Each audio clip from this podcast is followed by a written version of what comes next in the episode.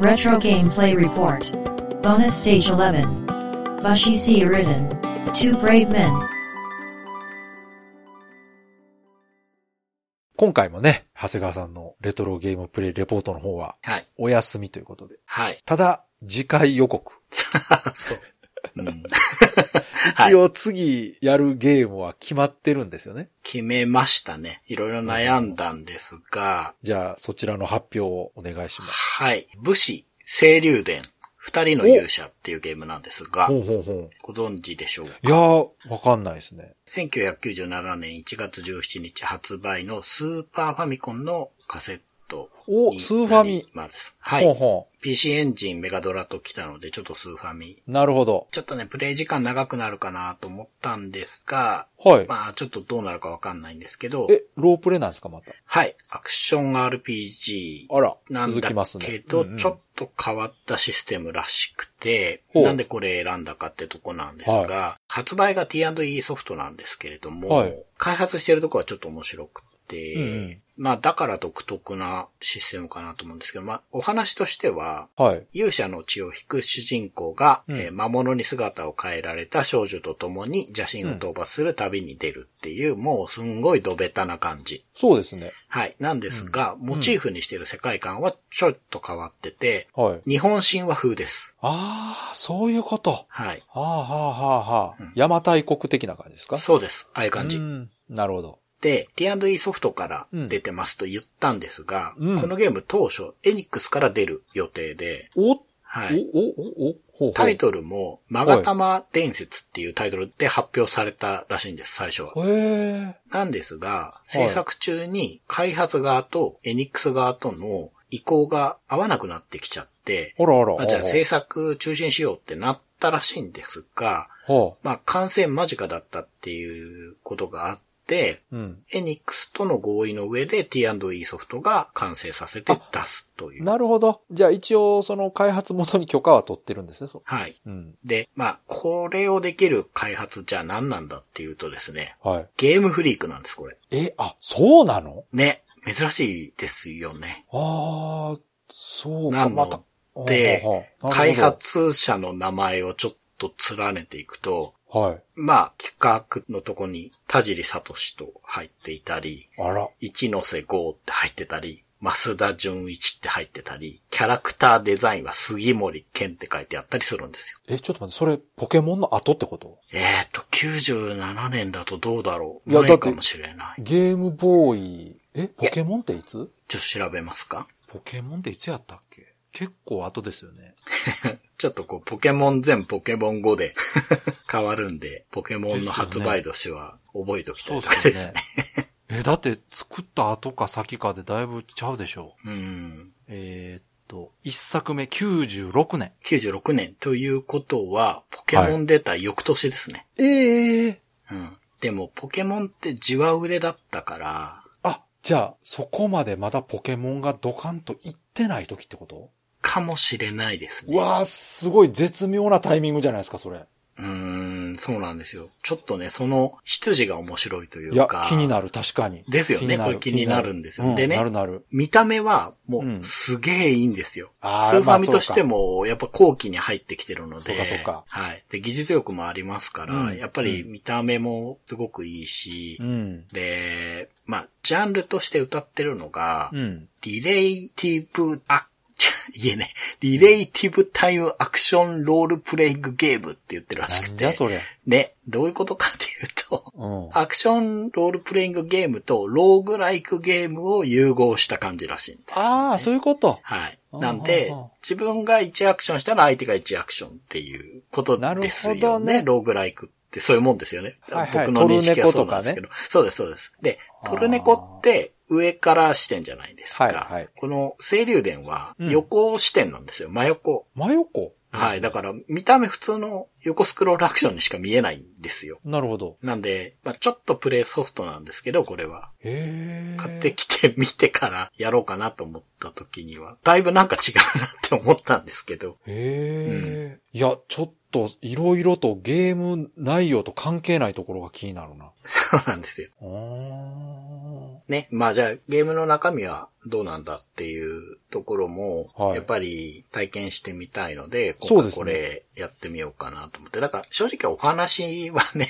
はい。あんまり期待してないというか、すごくストレートに進んでくれれば全然それいでや構いわないんで。や、でも、なんかあるんじゃないですか、やっぱり。どうですかね。でうんも、なんか僕のゲームフリークのイメージって、うん。やっぱり遊びの部分をすごくうん。作ってくるというか、確かにね。なんか、確かうん動詞を一個考えて、うん。ゲームコンセプトにするみたいなお話。あ、そうなんや。はい。クインティだったらめくる。なるほど。なんかそういうのが大事っていうのがあって、GBA で、うん。ゴーシンドリルレロっていうゲームを、 ゲームフリークが出してるんですけど、すげえな実は。。はい。それも掘るなんですよ。ドリルがなるほどついてる時期って、それもうんうんうんアクションゲームなんですけど、うん。結構プレミア化してるようなええ。名作って言われてるゲームなんで、ゲームフリークの根っことしてやっぱりこう、ゲーム作りっていうのをやりたいっていうのがあって、どうしても確かポにケモンの会社っていううん。感じがあるんですけど、あるたまに作るんですよね、こういんうんううんうゲーそムうそうそうっぽいゲームをね。うんうんうん。うん、だからその中の一つだって考えると、いや、気になりますね、すげえ。そうそう満足のゲームなんじゃないかなとな思っるて、ちなょるっと。。ええはい興味あるわ。確かに。うん手に入れてみたんで、ちょっと遊んでみようと思いますという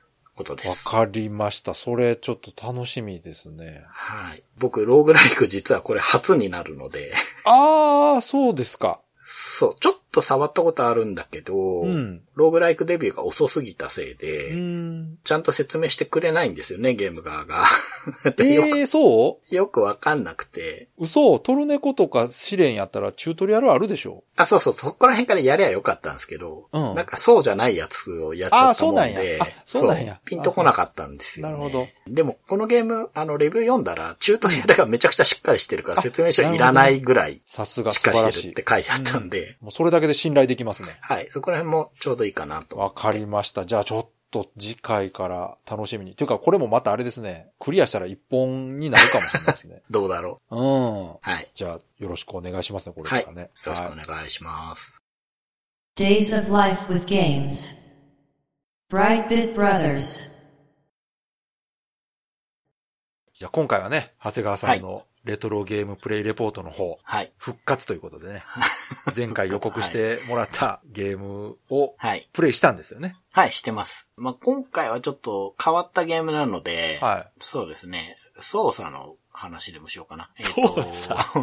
どういいうやこと本当にえアークションっていうか、パズルに近いというか、あーま、ず、フィールドを歩ってるときは、はいはトップビューの視点で歩ってるんい。ですけタイトルど。言ってください、タイトル。あ、そうかそ うか。えっと、武士、清流伝、は二い人の勇者なんですけれども、はいゲームフリーク開発で、はいフィールドにいるときはトップビューなんですけれども、はいシンボルエンカウントでして、うん。敵に当たると、なんていうかな、横アクションのローグライクになるんほうでほうすほうね。ほうほで、エンカウントしたときにう。、はい。まあどうエンカウントするかもシンボルエンカウントなんでちょっと大事なんですけど、うん。まあ、敵に食らうか自分で仕掛けるかっていう差があるんですが、うん。まあ、どっちにせよあの、行動回数と、いくつ以内に倒しなさいっていうのが出るんですよ。うん。何ターン以内に倒しなさいとか、規定単数が指定されて、うん。それを下回る。まあ、10回で倒しなさいねっていうのを5回で倒せました。はいってなると、うんその差分に応じて、光の曲が玉っていうものがもらえます。ほう。日本神話っぽい世界観な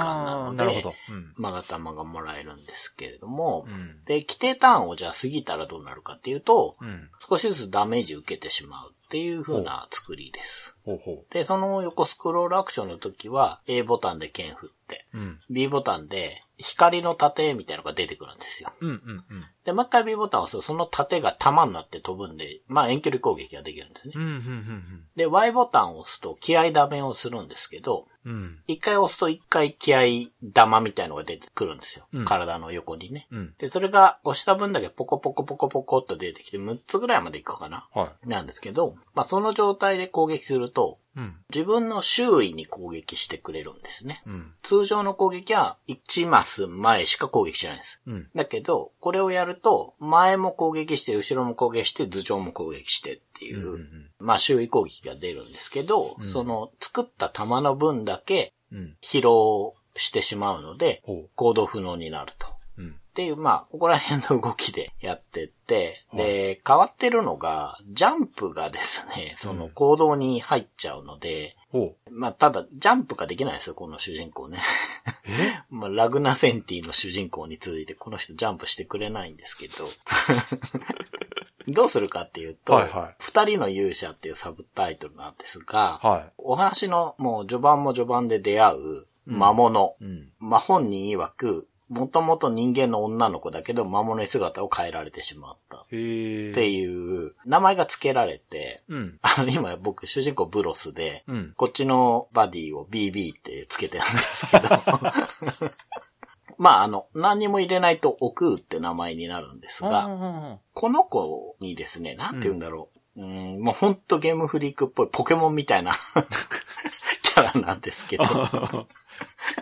可愛いキャ浮いてラるんですけど、ねそうそうそう。可愛いのが浮いてるんですけど、うん。この子に持ち上げてもらうんですよ。あー、なるほど。ただ、この子がちっちゃいから、うん。持ち上げてもらってる状態で移動できるのが3歩までっていう制約があるんですね。あー、ゲームっぽいけど、なんかゲームフリークっぽいな。なんか そうなんですうんうよ。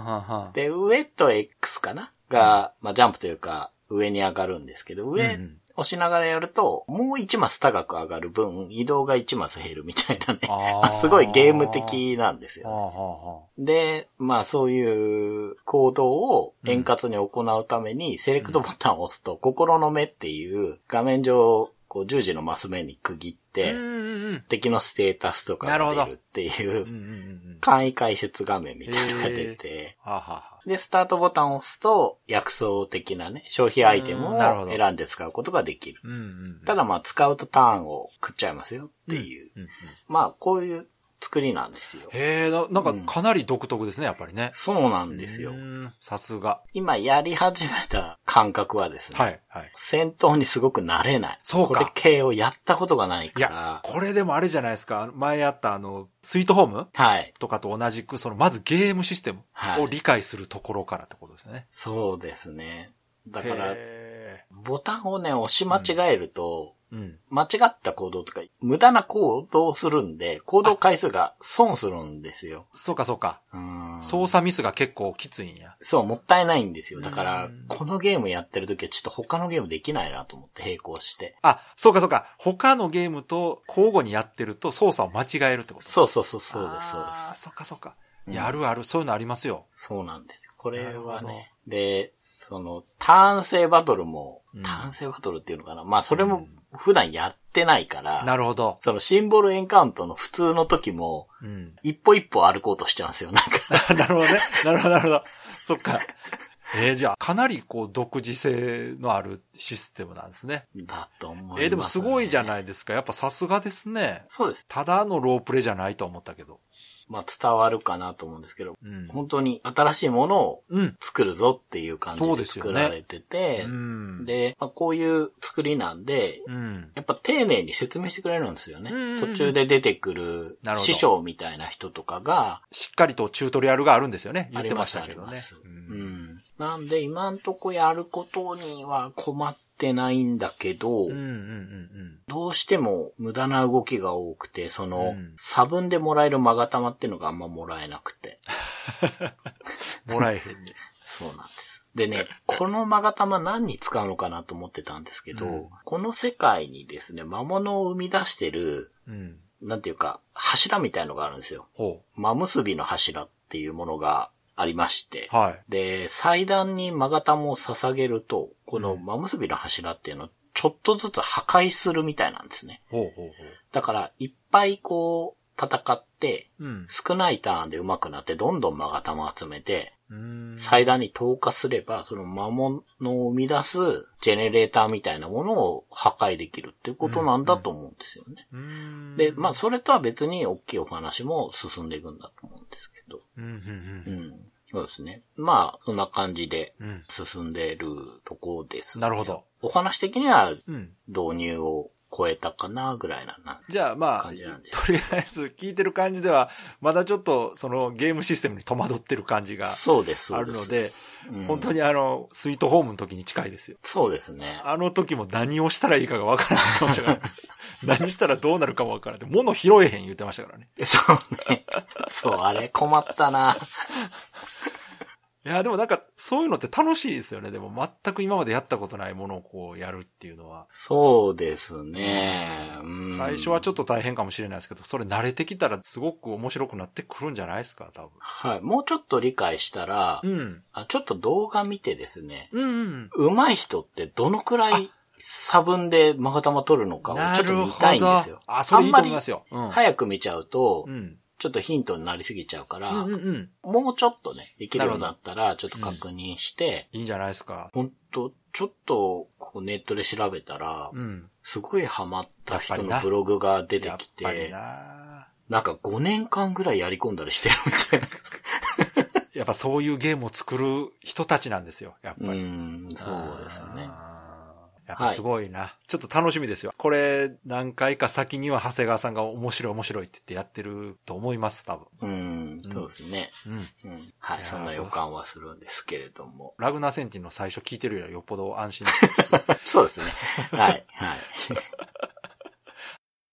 Days of Life with Games. Brightbit Brothers. 今回はですね、本編の方がはい、押してしまいまして、はい、長谷川さんのレトロゲームプレイレポートの方、はい。ちょっと巻きでお願いします。はい。武士、清流伝二人の勇者ですけれども、前回ちょっと遊び方をそうで話すしねましたが、今回は、まあ、どのくらい進んでるのかってことなんですけど、お話の核としてはですね、うんうん。お姉さんが最初に隣村に行くんですね。自分が誕生日で、まあ、自分の村は魚が取れるんですけど、ちょっと最近取れないからってことで、肉をもらいに行ってくれるんですけど、帰ってこないと。っあら。てことで、まあ、ちょっと父の形見の剣を持って探しに行くと、うん。途中で、なんかポケモンみたいなやつを拾うんですよ。 ポケモンみたいなやつってポケモンですかまあまあ、メーカー的にね。 そういうことはか。ポケモンみたいっていうのは、モンスターがい見た目がるねわけですか。そうそうそうそう。あーまなあ、るほど魔物に姿を変えられた少女と出会うと。ああー、はいはい。で、まあ、その子と出会って、うんちょっといろんなギミックをクリアできるようになって、うん情報を収集して村に戻ると、うん自分の家が燃えてます。すごいな。はい。で、慌てて駆けつけようとすると、うん。家の中にはもう誰もおらず、ああ。お姉さんは、うん。巨大な鳥、あ会長に、あ。うん。どうも、さらわれたんじゃないかっていうことになります。そう、何いきなりダイナミックな展開何それで、まあ、そこからお姉さんを探す旅になるんです、ねああ、やっと冒険が、そうか、チュートリアルだったんですもんね、この間までね。はい。で、月村っていう北にあるうん。島に、島というか自分の住んでるとこは出島なのかなまあうんうん移動して、うん。行く途中途中で村があって、お話を聞いてるとどうもこう、10年もうちょっと前かなに、うんこの世界の神様がほ姉と弟って言ったかなまあ、兄弟喧嘩したことがあるう。らほうしほくうほうて、ほうほう。それが原因でいろいろ爪痕がこの世界には残っている。ああ、なんか日本神話っぽいですね。そうなんです、そうなんでうんす。そう、日なるほ本ど神話って兄弟喧嘩とか親子喧嘩す多ぐいすでるねじゃないですか。うんうんうんああいう感じの話うん。ながるほど。聞かれて、うんまあそういう中で、エンジンの石碑みたいのを見つけるんですよ。ストーンヘンジそうです、そうです、そうです。ん。で、ワープポイントなんですけど、うんうん。そこから飛んだ先に、その自分が仲間にしたというか、まあ相棒のね、魔物と同じ姿の魔物に出会うんですよ。ほうほうほで、その人もどうも元々人間だったっていうことがわかる。う。うん。でうんまあ会話ができるんですね。うんうんうん。で、その人にある程度この世界の成り立ちみたいなのをちょっと聞けて、なるほど。で、前回話した、その戦闘のターンが40とか30とか規定数が決められてるうんんだうけん、ど、言ってましたね。うんそれより短く倒すとマガタマが手に入るって言いましたよね。言ってましたねで。そのマガタマで、この世界にある、その邪悪な塔みたいなやつをうん破壊できるんですけ言ども、ってましたね。うんうん。はい。そういう情報もこの魔物になってしまった巫女のお姉さんが教えてくれますと。うん。まあ、この人自体は人間に戻る気があんまないみたいなんですけど、うん、そうなんや多分ね、この場所には何度も訪れることになりそうなので、うんうんこの人の素性ってのももしかしたら明らかになってくのかもしれん。ほうほで、まあいろいろあって、三越村っていうところに今ついてるんですけど、う。うん。道をキノコが塞いでて、うん。剣で切ってもすぐ生えてくるんですよ。ほうほうほでね、これを多分どうにかしないと先に行けないんですけど、う。うんうんうん。うんなんかね、近くに洞窟があって、その洞窟の出た先まで行ったんですけど、うん。なんかなんもないんですよ。うん。なんか、ゴミが落ちてるとか言うだけで、うん。だからね、どうも、どっかでフラグを回収してないんでしょうね、これ。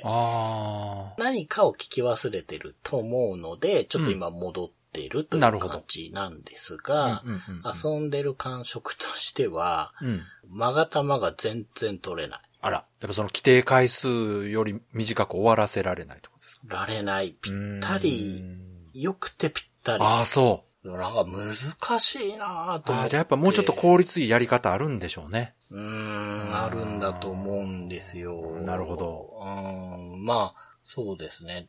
多分、序盤なんだと思うんですけど、うんうんうんうん。まあ、最低限のシステムはもう学習したと思うので、ううーんーん、まあ、とにかく、なんとかキノコをね、どけて、先に進みたいなという、うんうんうんうんまあ、そういう段階ですね、今。なるほど。はい。いやー、まだでもちょっと手探りな感じですね。そうですね。なんとかその、もうちょっとこうコツをつかんで、うん効率よく進めていきたいとこですけど、はい。なんか難しそうですね。パズル私もね、あんま得意じゃないんでね、うーん、なんとも言えないんですけど、なんかあるんでしょうね、多分。そうなんですよねう。んなんかね、そうのん、スーファミなので、うん。もうスーファミ慣れしてないから、どういうこといや、あの、LR を押すっていう習慣が僕ないんですよ。いやいや、LR なんて今どのゲームにもついてますよ。あ、本当ですかうん。なんか、押したら、うんちょっとその、相棒の、まあ、 あの、BB って名前つけてるんですけ ど、BB がちょっと動くんですけど、は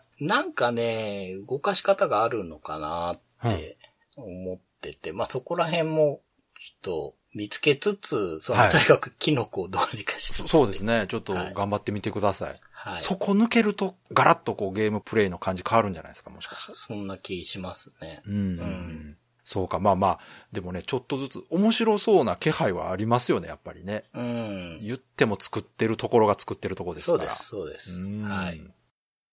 Days of Life with Games. Brightbit Brothers.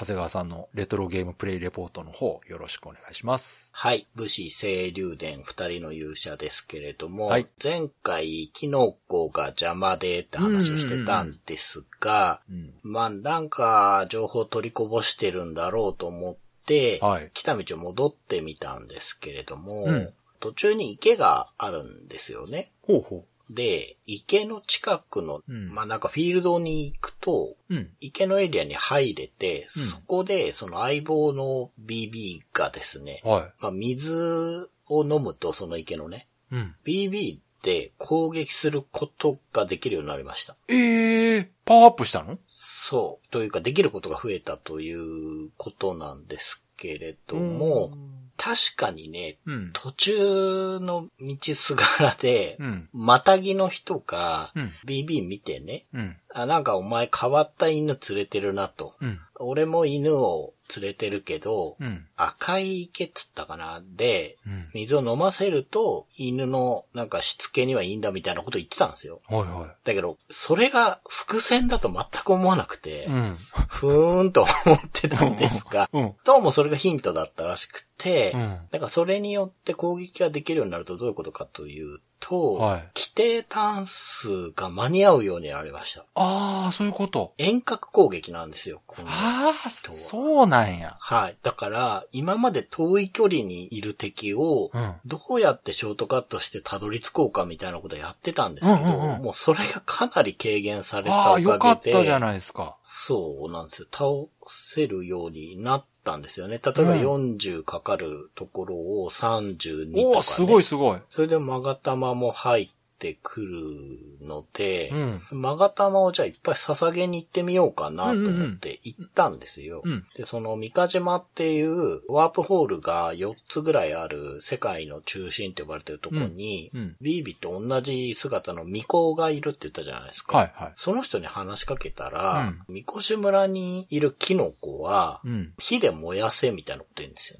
へで、この世界にはですね、はいアイテムとして傷薬があるんですけれども、はいそれ以外に、マガタマとは違う玉みたいなものと、あと袋って概念があっって、うん。魔法というか、超常現象みたいなのを封じ込めた袋みたいなのがあるんですよ。うんうんうん。で、風を起こして敵を、まあ、一掃するみたいな袋とかがあるんですけど、うん。そういうのの一つで、うん。家臣の袋っていう火を出す袋があるようで、うん。これが必要になるとうん。いうことが分かり、ほうほで、前回話したう。う、ん。三越村の先のよくわかんない洞窟抜けたところにうんゴミが落ちてたって言ったじゃないですか。ゴミ。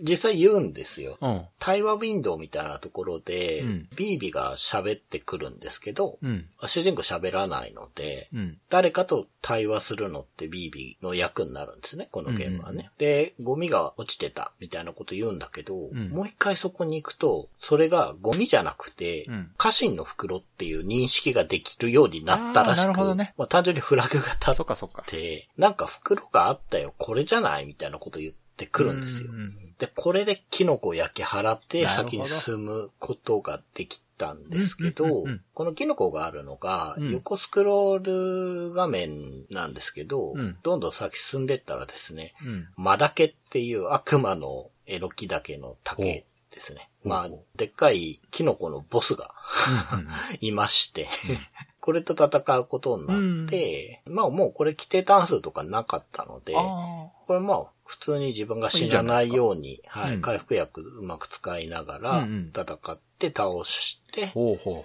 人を区切りついて、今はですね、うんその先にある初村ってとこにいるんですけど、ほここがですね、雪が降ってるんですよ。で、確かに三越村っていうところ、そのキノコが塞いでたところう。うん。の村人が、うんなんか北から冷たい風が吹いてくるみたいなことは言ってたんですよね。はいはいはい。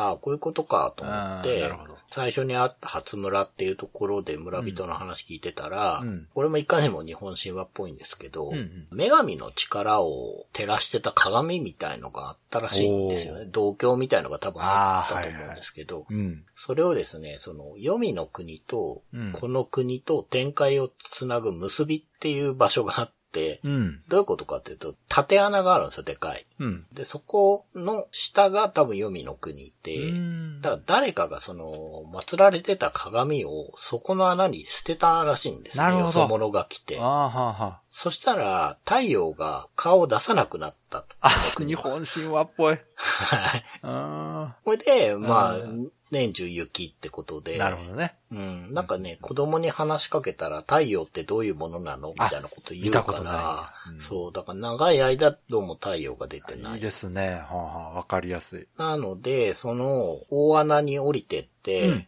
鏡取ってこなきゃいけないんだろうなと思って、じゃあ入ろうかなと思ったら、うん。杭が打ってあって入れないんですよ。うん。で、この杭をですね、うん。壊すにはう、ん。新たな剣がどうも必要ってことで、おおまたじゃあ次の目標ですね、それが。はい。で、今、その、別のね、もう一個先の村に行って、いろいろ情報収集してたら、村のもうちょっと先にある天の岩っていう場所、洞窟ですよね、絶対。 に、なんか老人が住んでて、うん岩をも切り裂く剣を持っあてあ、るというそれやな。ことで、好物の酒を持っていくと話を聞いてくれるよってところなるほでどなるほど、今酒を手に入れるとこまで行ったので、うんこれからその洞窟見っけてうん、剣をもらって、朝日住みたいなーってところなんですが、はいはお話としてはこんなもんなんですけど、い。は前回と劇的に違うのがですい。うんうね、ん。めっちゃ面白くなったんですよおね。一気にはい。やっぱりその、ビービがそうですね。使えるってことで、いや、それは大きいでしょ、だいぶ。うん。その、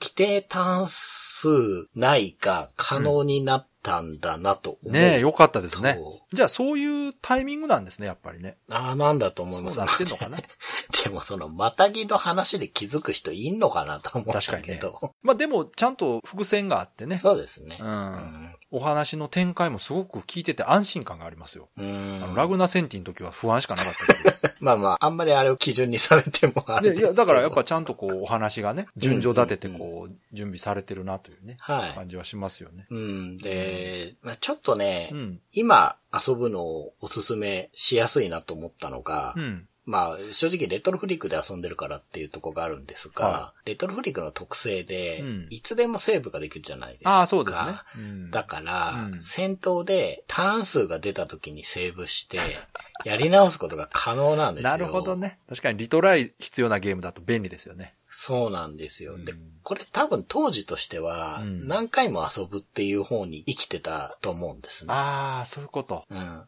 のであ、ー前々回に話したかなと思うんですけど、うんやり込んでた人は3年ぐらいこのゲームやそっうかてそうかたって話したと思うんですけど。次やるときはもっとうまくやろうみたいな、ね。そうそうそう、うんその感情がすごい湧くんですけうど、んなるほど。そことね、レトロフリークっていうね、 ガジェットがね、 噛み合うとね、なるほどね。一戦闘ずつそれやりたくなるんでね、ちょっとね、時間がかかりすぎちゃうんで、まあ、ほどほどにしてるそうんでですすけね。ど、うんただ、面白いですね。ええそあ、のよかったですね。パズルの部分がややっりときがいましがあたる。ね。うん。うん。でもそういうゲームを作る人たちだと思ってましたから、うん。最初ね、ちょっととっつき悪いかもしれないですけど、でも分かってくると絶対面白くなるっていうね、そうなんですよ。うんで、いろいろね、敵の方がね、うん工夫してくるんですよね。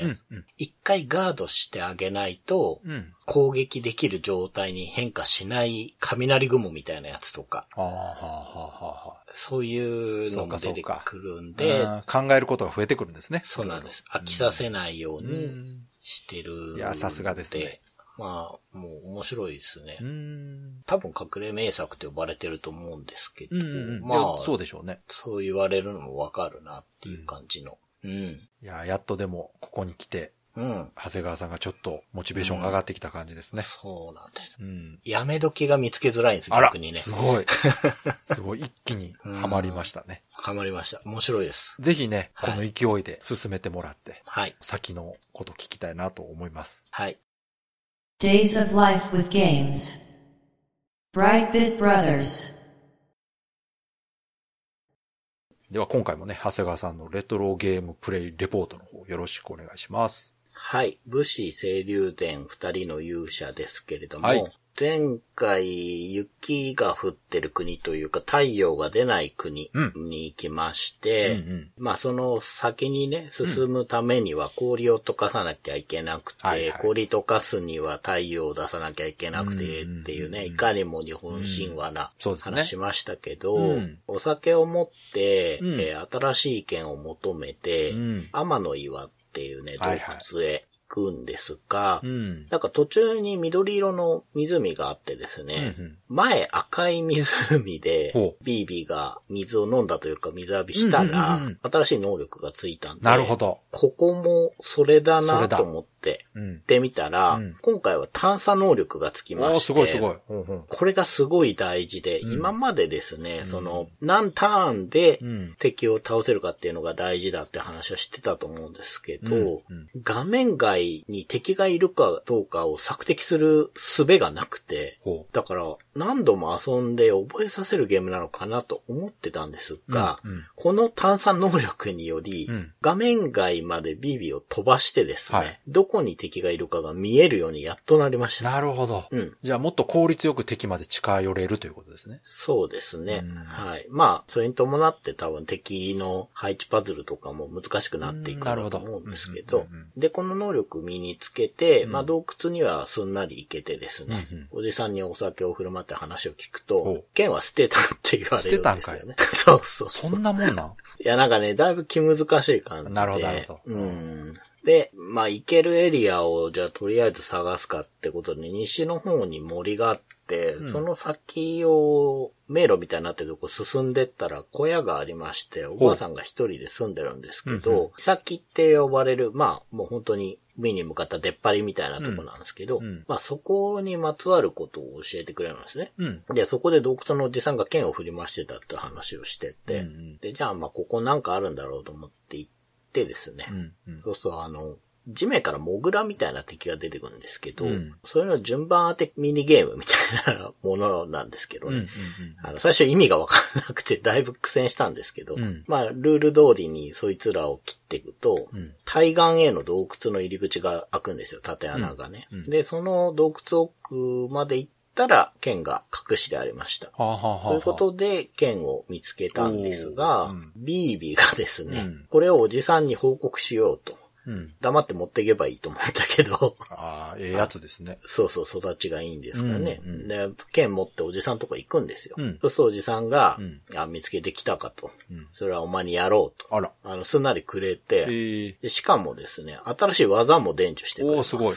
落葉山っていう、高いとこから飛び降りざまにうん、剣を振ることはできたんですけど、うんカブト割りみたいな技にああ。変わりまして、はあ、はあはあ、一体までしか切れなかったところが、うん縦軸上全部切れるみたいな技らしくて、うん多分これも効率的に使いなさないるほよどってことだと思うんですね。で、まあそうじゃなくても、この件によってうん、切り株が切れるようになるので、探索範囲がだいぶ広がりまして、うんうんで、これで切り株切って、その大穴っていう結びから鏡見つけてきて、うん。祭壇に乗っけて雪をやませなきゃなーって感じで、うんうん戻ってく途中で、うんなんか火を焚いているおじさんがいるんですよ。はあ、はあ、はあ。で、そこを切り株があって行けなかったんですけど、うあ、んこれいけるわと思って行ったらですね、うん。そのおじさんから新しいスキルを教わるんですけど、うんそれがあの、野宿っていうスキルなんですが、それスキルなのそうそうそう、これ、これ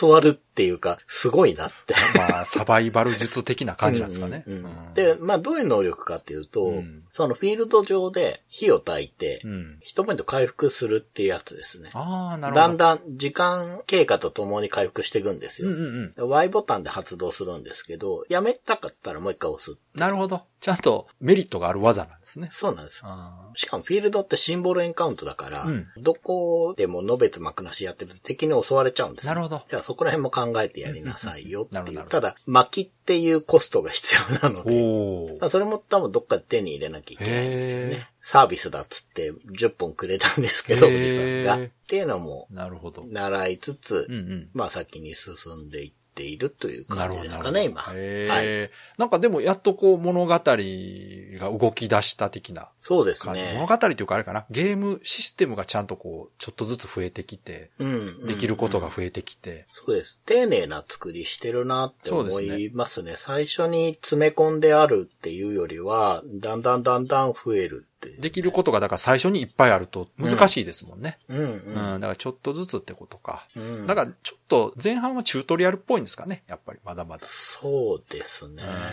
ねえ、いや、お話の方は、まあ、あの、大体雰囲気としては、こう、やっぱり日本神話を元にしてるっていうんで、うん。想像つくんですけどもうん、ただ今のところ、その、大目的は、あ、その、まあ、ボスとかじゃなくて、何でしたっけ、はいお姉さんがいなくなったので、そうか、そうか、そうでしたね。助けに行かなきゃいけなくて、そうですね。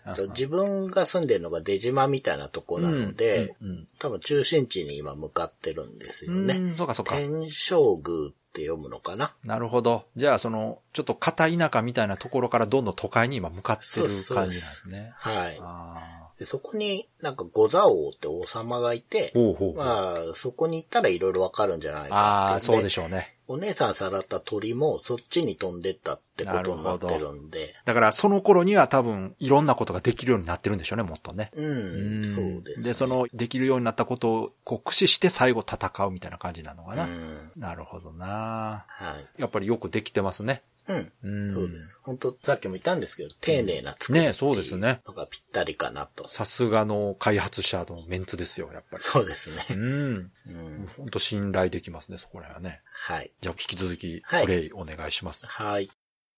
Days of Life with Games. Brightbit Brothers. 今回は、長谷川さんのレトロゲームプレイレポートの方、はいお。願いします。武士清流伝二人の勇者ですけど、うん。前回刀を手に入れてうん。っていうことだったんですけど、んその結びって呼ばれる大穴にう、んうん。かよみ鏡っていうのが、えー捨てられたので、 はい。まあそれを拾いに行くということで、うん。まあ、結構ね、これが大変かなと思ったら、すんなり見つかってでうんああそうなすんねだ。はい。まあ、上がってくるのはちょっと大変だったんですけど、うんでも無事拾ってきて、うん。祭壇に掲げたら、うんまあ、雪が止んで、うん周りに緑が戻ってきてね、桜とかも咲いて、うんまあ、暖かい気候になりましたよ、ということで、道を塞いでた大きい氷が溶けたので、先に進めるようになりました。ほうほうほう。で、天正宮っていう、まあ、都みたいなとこうん。を目指して移動してるんですけど、道中にまあ、ポツポツ家とか小屋があるんですよ。うん。でそこでね、話を聞くと、うん。その天正宮にいる五座王っていう王様の、うん。なんか悪い話をいっぱい聞くんですよ、ね。も前の王様を、なんか追い出して王になったう。とへか、そういう 悪い話ばえ。っかりうん来ながら移動してったら、うん森の中に小屋があって、そこに、まあ男が住んでて、うん。お前たち五座王の手下じゃないだろうな、みたいなんで始まって話を聞いていくと、うん前の王様に仕えてた人らしいんですね。うん。うん。で、逃げてきたってことで、うんその自分が持ってる剣を見て、うん。それは草薙の剣じゃないかって言われて出てできすた。ね。うんうん。で、この剣をうん、もともと持ってたのが、うん。前の王様だったらしい。ということあーなるほど、なるは、ほど。洞窟にいた、技も教えてくれた落葉山ってね、うん。うん。技も教えてくれたおじさんはう、ん。前の王様だったみたいですね。あ、ドラマチック。うん。へえ。それは隠れ住んでたってことうん、そのね、その、まあ、前の王曰く、その剣くれる時とかもすごい言ってたんですけど、うん。強い力を持つと、うんまあ、代償を払わなきゃいけない的なことを言うんですよ、おーちょこちょこね。ほうほうほまあ、だから、そうですね、うーん、負けたんでなのあかー、なるほどなそうかそ何うかかあって、んまあ、寄捨て人になってるんでしょなうね。るほど。王様が。そうそう。へえ。で、その、天正宮っていうとこに着いたのかななんか、それっぽい村というか都というかうんに着いて入ってったんですけど、うんもうすごい荒れててですね、うんで、ボロボロの小屋があって、そこに入ってたら、奥の方におじいさんがいて、はいまあ村は魔物が入り込んで壊滅してしまったと。うん。で、最初の頃は兵士が魔物を押しとどめてたんだけど、うん。ゴザ王が兵士を殺してしまって、うん魔物が入ってきてうん。しまって、 もう人々もどんどん殺されてしまったみたいな話をしててですね。おー。であ、なんかもう、進めば進むほどきな臭いと思っうて。んうんうん。だから、普段は村の中に入ったら普通にフィールドマップみたいにルールをするだけなんですけど、うんうんここの中だとですね、うんちょっとその、横スクロールの画面になるんですよ。うん。部分部分でね。うんうん。で、ちょっと敵が強いというか、やらしい配置になってて難しくて、うん。結構やり直しながら進んでるんですけど、ん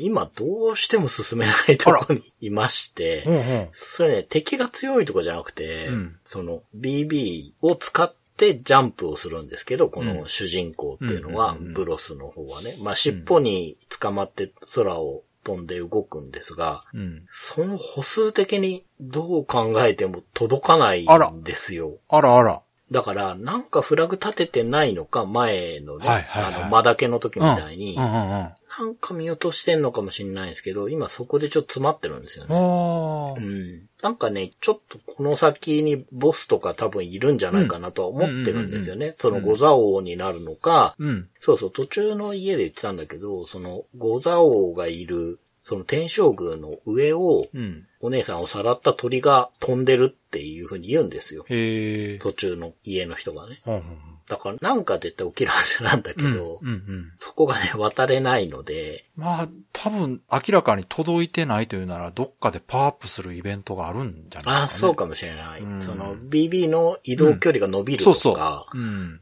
まあそうですね。それはあってりことはそうですね。また色ついた池が出てくるとかな。確かに、うんあるかもしれない。うん見落としてるかもしれない、でもそんな。色ついた池見落とさんでしょ。いやでもね、うん正直その移動中のフィールドのうん敵の動きもだいぶやらしくなってきて、ああ、そういうことか。難しいんで、うん結構じっくり散策しながそらうかそうたかどり着いてないんですよ。なるほどだからどっか見落としてるかもしれないですね。ヒントを教えてくれる村人的な人っていないんですかその生き残りのおじいさん一人なんで。あら。そうか。村の中では情報うはん多分取れないです。じゃあ、やっぱあれですかね、基本的には行ける範囲を探索することで、こう、クリアしていく感じなんですかね。だと思います、うんじゃあ、やっ。ぱ、フィールド探索が謎解きの基本っていう感じかな。うんはい。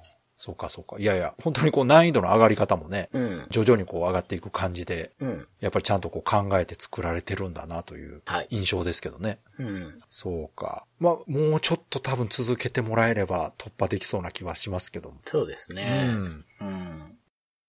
Days of Life with Games. Brightbit Brothers. 今回は、長谷川さんのレトロゲームプレイレポート。はい。ありますんで、はい。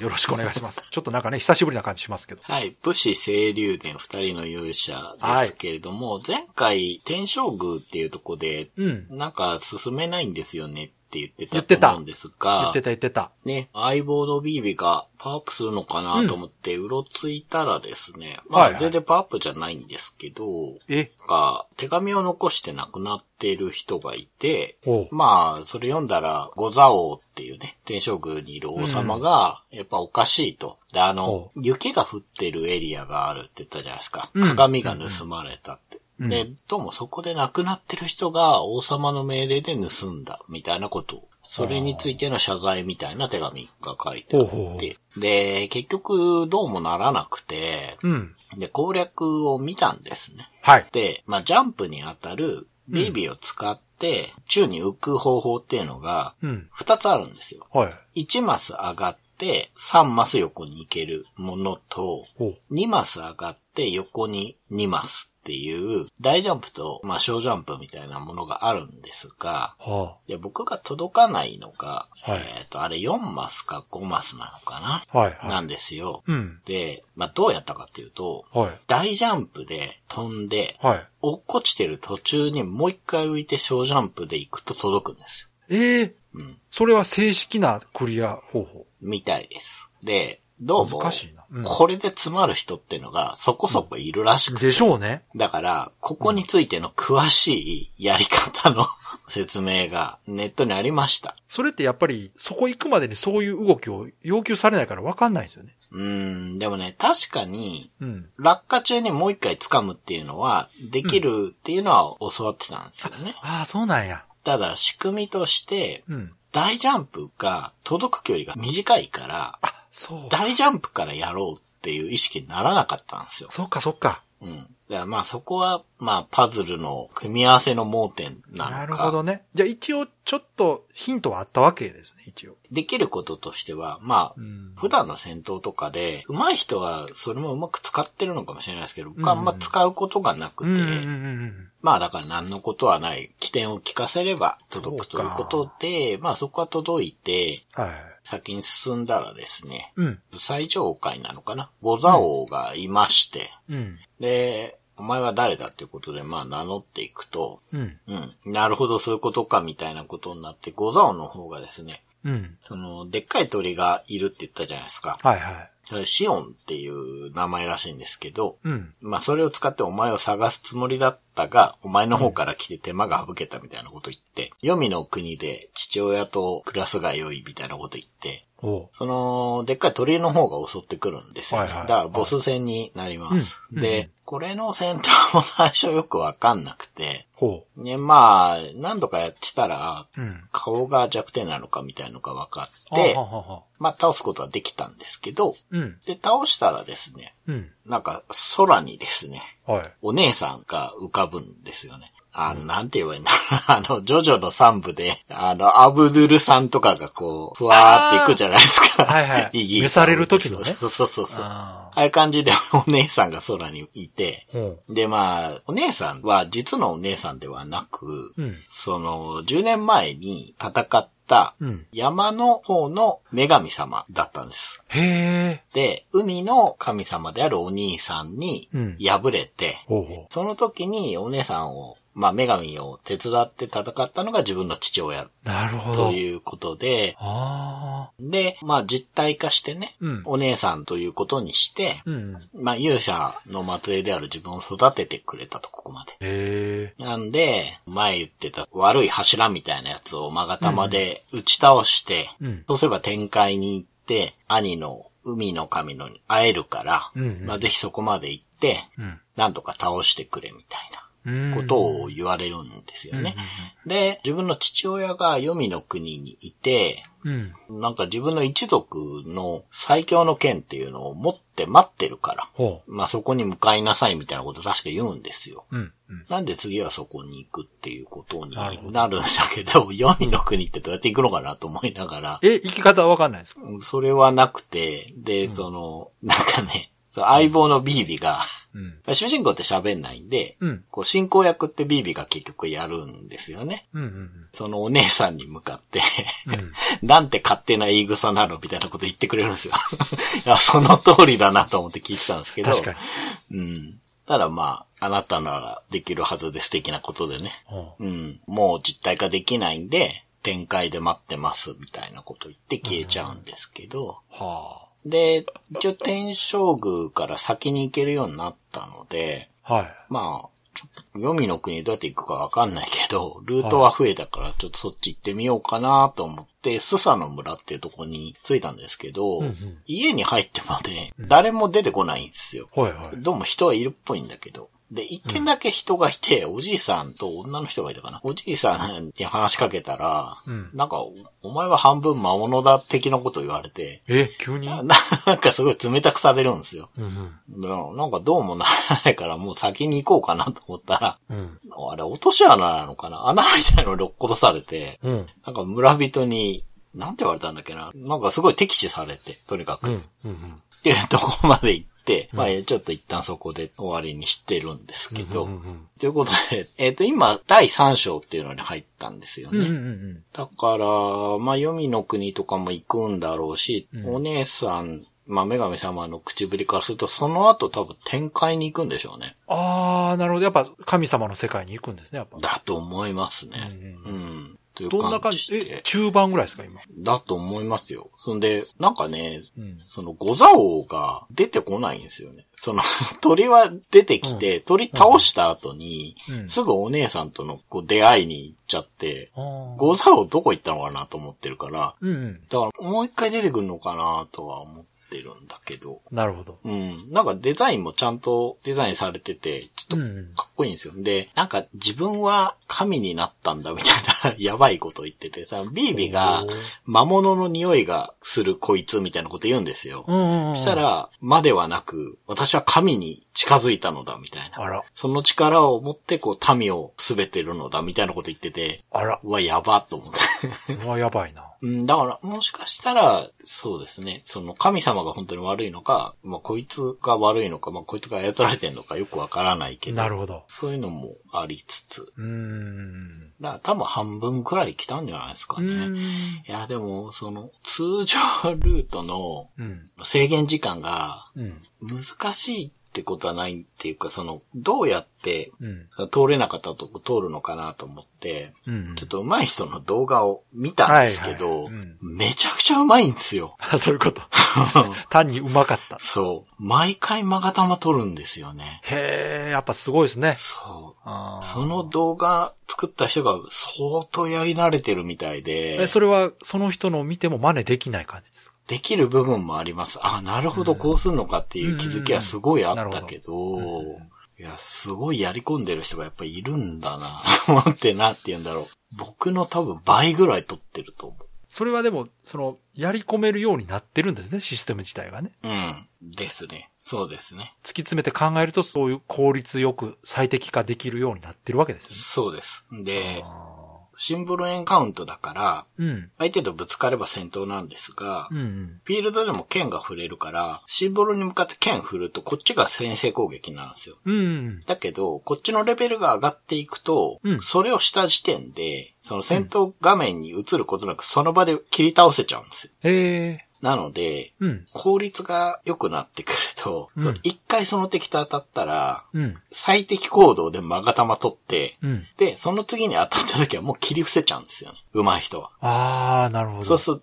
全ゲームの中でのうん戦闘回数が多分減るはずなんです。ああ、そういうことか。うん、そそっかそっか。う。よくできてるというか、そこはうんね。うんうんうんなるほどね。じゃあ、それがでも分かっただけでも、だいぶ、長谷川さんもそうですね。効率よく進められるんじゃないですか、まあ、多少はうまくできるかなと思います。その、今まで全然使ってなかったしゃがみの使い方とかが分かりましあた。あ、やっぱ意味があるんですね、ちゃんと、。ありますすあります。しゃがみ行動って、天井が低いところに入っていくときしか使ってなかったんですけ ど、戦闘でも全然、へうえ。んさすがやな。そういう、ちゃんと意味があるんですね。ありました。やっぱあーり、そうパズルとしてしっかり作られてる。そういうことうんか。気づかなかったけど。はい。い。じゃあまあ、多分中盤ぐらいですね。そうですね。うん。じゃあこれからますますその、うまく進められるようになりそうじゃないですか。そうですね。で、進んでいかないと、うん。やっぱり、その柱が壊せないので、そうですね。うん。うん。そこも、まあ、よくできているといううか、んなるほどなるそほどの一個一個の戦闘にやっぱり意味があるんですよね。うん。積み上げていく意味があるというか、さすがですね。うん。なんで、まあ、うまくやれるようにいろいろはい考えつつ、いや、いいんじゃないですやろかうと。思いますうんうんうんう。うんんなるほどね。やっぱすごくこう、考えられたシステムだなっていうのが分かってきましたね。はいなんかまあ、評価が高いのが本当にわかりますね。あの、人は選ぶかなとは思いますけど、うんうんうんうんうんそうですね。 Days of Life with Games. Brightbit Brothers. 今回は、長谷川さんのレトロゲームプレイレポートの方ちゃんとありますんで、はい。じゃあよろしくお願いします。はい。武士清流伝、二人の勇者なんですが、うん。えーとですねうんう、んうん。前回、はい。ボス倒してっていう話してたと思うんですけど、はいまあ、続きやろうかなと思って、うん。うんデータ見たらですうんうね、んうん。ちょっとセーブしてなかったみたいおで、、それはクイックセーブですかそうそうそう。で、普通にゲーム内セーブの方はしていたんで、ああ、なるほど。うん。ちょっと戻ったんですね。なるまほあ、どどこまで戻ったかっていうと、 うん。まあ、天正宮っていう建物、詰まった建物に入る手前ぐらい。あうん。で、まあじゃあもう一回倒して先進もうと思って、あ。はい。まあもう行き方分かってるんで、サクサクっとボスまで行って、うん。魔鳥シオンっていうね、うん。鳥を倒すと。はい。まあそうすると、最後ね、その鳥のこう石化した首だけをこっちてきて、 う画面が暗転するんですけど、ん。はい。そのままゲームが始まらないんですよね。え画面が真っ暗になったまま。ええちょっと待って。でね、これ3回か4回試したんですが、えこれ毎回同じとこでフリーズするんですよ。バグバグなのかな ?1 回は進んでるんで、これ何なんだろうなと思ってんですけど、まあ、とりあえず進まないええのだけは確実で、で、一応カセット持ってるんですよね、僕はこのゲーム。はいはいはい。だからカセットでやってもいいんだけどってことは多分ここまで巻き戻さなきゃいけないんですよねあ、どう、どうなんすかどねうなんのやろう。セーブデータはあるから、まあどうなんすかねまあまあ一遍それで試してみたらどうですかそうそうですねまあはいまあそそうそんな状況 なちょっとあれですね、その、純粋なファミコンじゃないので、そうですもしかしたらう、んその、レトロフィークとの相性でね、ちゃんと動かないはいソフトっていうのもいくつかありますから、そうなんですよその可能性もあるし、はいスーファミのソフトはいくつかね実際あるみたいいで、やいやもうファミコンとかでもあるんですよ、ちゃんと動かないとか。確かだから、あれですよねソロモンの鍵とか動かないんですよねうんそうそう、あの、特殊なことね、してるタイトルとかうんは、やっぱこう、ちゃんとあの動かなかったりするらしくて。はいいやー、これでも、もし動かなくなったとすると、ちょっと、初の中断という可能性もなくはそうですね、まなあ、い。一うんうーんまあ一応ね、スーパーパンチアウトも中断はしてるんですが、あ、そうあか。れはストーリーはないから。でもありますけ、どねスーパーパンチアウトだって、ある程度、クリアしてませんでしたはい一回はね。ボーカルぐらい、うん。うんうんうん、そうそうう。ん、そうか、いや、それはでも、ちょっとしょうがないでそうなんですよ。すね。うん、まあ、やっぱね、互換機でやってる以上、こういうことはあるし、もしかしたらうん、ソフト自体に問題がある可能性もあって、そうですねそこはわかんない。そうですね。ちょっとわかんないですね。はい、といそうでうすか感じいで。やちょっとまさかの展開になってしまいましたうね、ん、せっかくこう中盤ぐらいかなという話をねはい、前回してたとこだったんですがじゃあ一度試してみてくださいそうですね。はい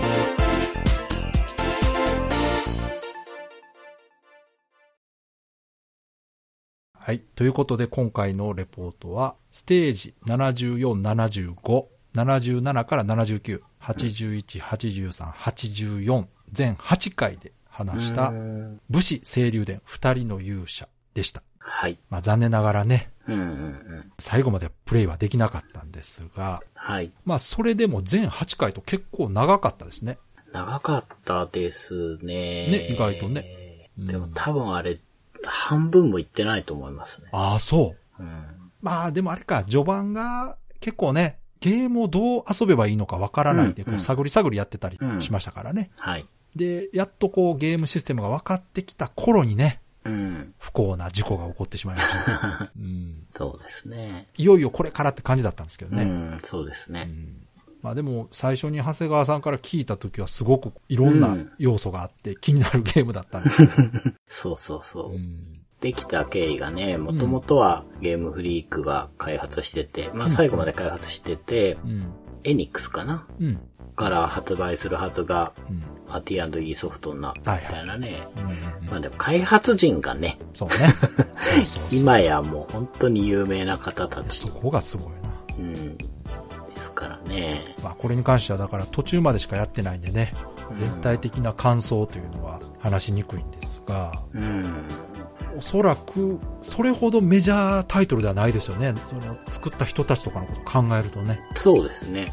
うんうん、そうだと思います。ただ遊んで好きな人はすごく好きなんじゃないですか。はいはい。だと思いますね。うん。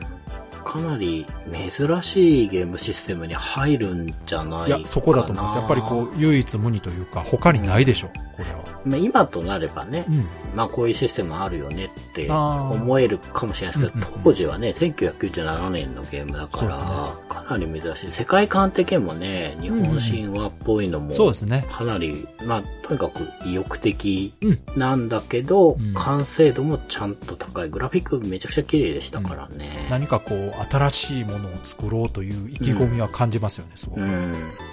そうそう。だからやっぱゲームを作る集団なんだな、ゲームフリークっていうそ感う、じ。それが伝わってくる、確かはい。に。これってプレミアついてるんでしたっ多少ついてるんだと思いますよ。けうん結構前に購入したんで、今はそれなりになってるんじゃないかなと思いますけど。これ、でも、どうすかねスイッチアーカイブス来ないですかね、ここれ。れは来ないんじゃないの来たら面白いと思いますよ。やっぱりその、作ってる方たちがこの人たちですって言って、ね。そそれそ。れ、そこのフックはあるしう、んうんカエルのために金が鳴る出ますからね。うん。うん。こうスーパーファミコン枠で出してほしいですよね、ぜひね。うん。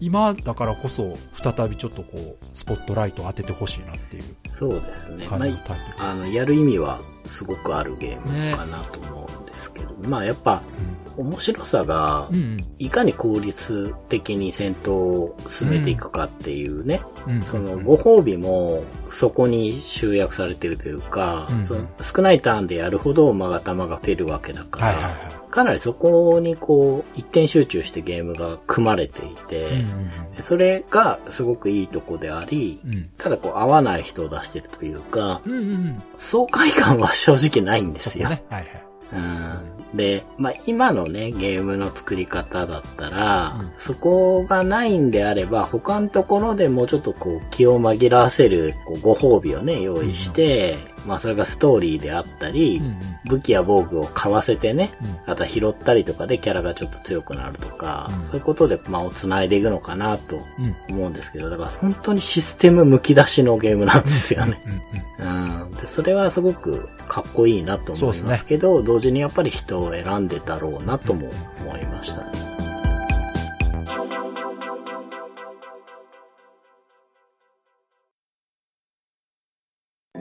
この番組は、ブライトビットブラザーズという番組のエンディングコーナー、レトロゲームを遊んでその感想を話す、レトロゲームプレイレポートをタイトルごとに一本に再編集したものです。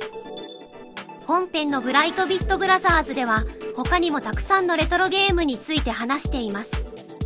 レトロゲームプレイレポートを聞いて気に入っていただけたなら、本編のブライトビットブラザーズも聞いていただけると嬉しいです。よろしくお願いします。